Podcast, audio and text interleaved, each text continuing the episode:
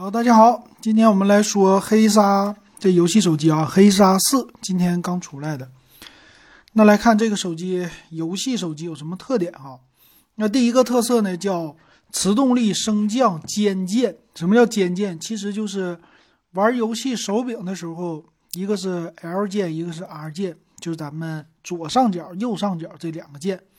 这是游戏手柄的特色啊！他们家这次搞出来一个，这个叫啊磁动力，就是一摁它就出来了。出来以后呢，玩起来特别的爽。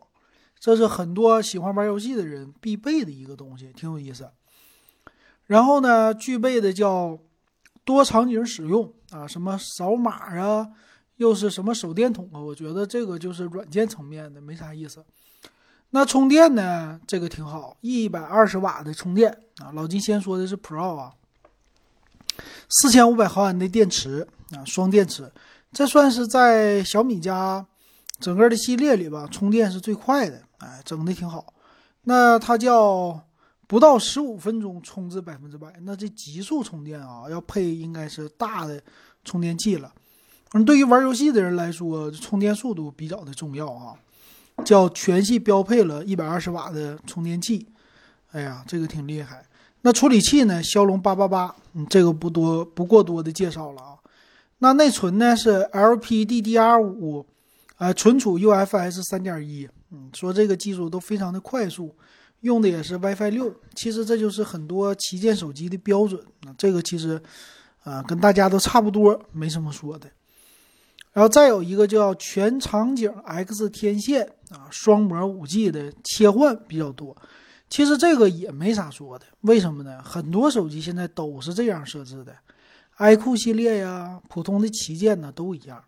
所以从这儿现在先看起来的话呢，这个手机就是多了两个实体的游戏按键，这是它的一个比较大的特色。再有一个就是外观，在后边呢，它的外观非常。呃，具有游戏手机的那种的样子，然后他也说了，叫前后的散热，叫什么三明治的液冷系统啊，这这个也是老金之前给大家说的，很多旗舰手机都有这样的功能啊，所以这也没有看到什么新鲜感的东西。屏幕呢，六点六七英寸，叫三星 AMOLED 屏，用的是 E 四的发光材料。OK，这是旗舰机该有的啊，最近今年的吧，很多旗舰都这样。然后从前面可以看出来，它的屏幕是一个屏下的正中间的极点屏，开口比较小，这么一个摄像头。呃，屏幕用的是叫一四四赫兹的一个，呃，屏幕刷新率非常的高啊，这玩游戏必备啊。然后采样率呢七百二十赫兹啊，这个也行啊。那你说老金，你你这点评的平淡无奇呀，到底怎么回事啊？其实这个就是还是说到是吧？它真正的游戏手机到底？它酷在哪里啊？和别人家的不同在哪里啊？其实现在我看出来呢，就是外观方面。其实，在里边软件层面我没有看到太多，因为很多手机都有说游戏模式啊、游戏优化呀都有，那唯独就差在它的外观了。它的外观呢倒是还行啊，不能说特别的那种巨酷，就说还行。为啥哈？首先它的机型正面、背面看起来非常的圆润。少了很多游戏手机里那种硬朗的呃造型，啊，它两边都是圆角，但背面呢虽然说也是有一些棱角，后置三个摄像头横着的，但是呢看起来不如前面那几代，就是没有那种特别的硬、特别的酷那样的感觉，就觉得啊，它是比传统的手机稍微酷那么一点点，后边的背盖啊上面加了一些纹理。啊，你说这个背盖能不能发光？咱不说这个的话，也就这样。两边呢，按键哎是多一些啊，也就这样，就就就这样的感觉啊，老金第一眼的感觉。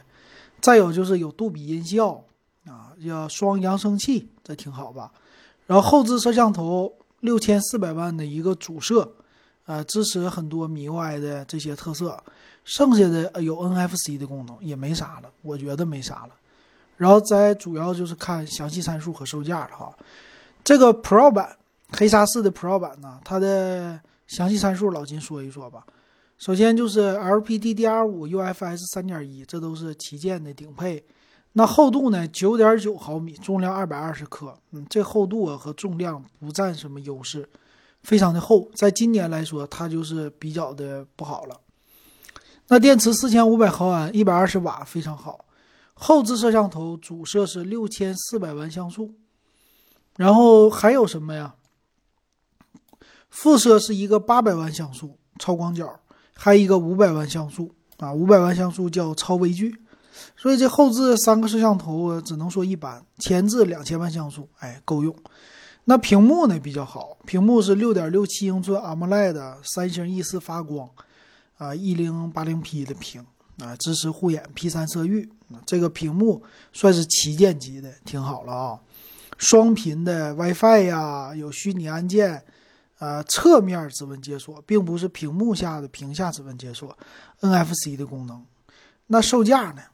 售价方面呢，Pro 版哈，Pro 版的话，它有两种规格，八加二五六和十二加二五六。八加二五六的售价是三九九九，十二加二五六的四四九九。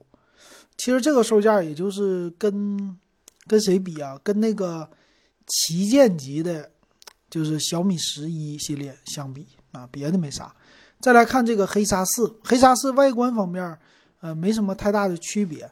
那只是处理器做一个弱化，骁龙八七零的处理器，那厚度机身的厚度九点九毫米，重量二百二十克，所以它和 Pro 版没区别。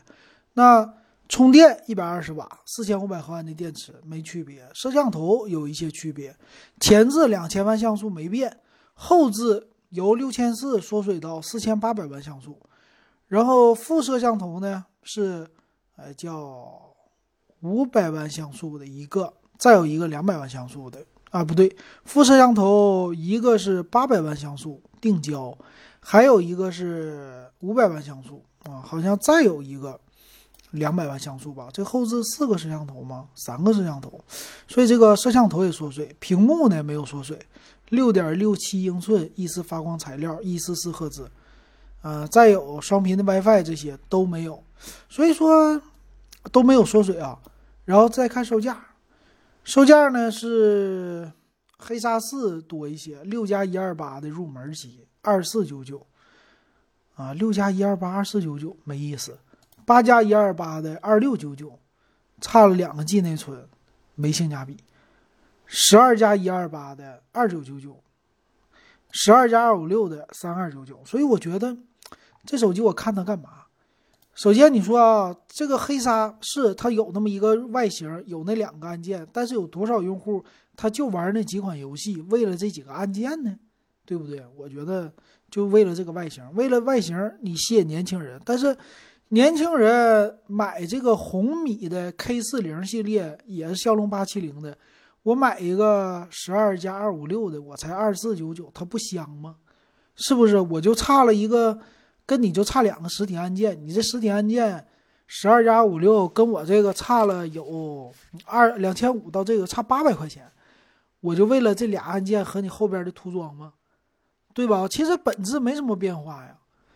你这个有没有什么性价比？然后游戏手机其实这个黑鲨，你看啊，你买了以后你会说啊，这个手机太好了，但是你有没有想过，你要换个屏幕，它修起来价格它是比红米系列更贵的。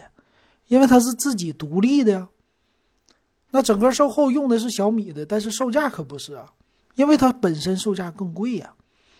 那我们之前就有一个朋友，他就是屏幕碎了，屏幕碎了以后一修啊，一千多块钱怎么办？是吧？你卖还不值钱，因为啥？它换代也不慢，而且知名度低，别人家都不喜欢呢。K 人家你说红米系列，我 K 四零，OK，你卖两千五买的。你卖两千块钱还有人要，那黑鲨三千二买的，你卖两千块钱，OK，你你肯定不卖。你卖两千五，那不一定有人要了。所以里外里你还是亏的。我觉得啊，这手机就看到第四代，我觉得没啥意思。大家你觉得是不是这样？欢迎给老金留言。今天我们就说到这儿，感谢大家的收听还有收看。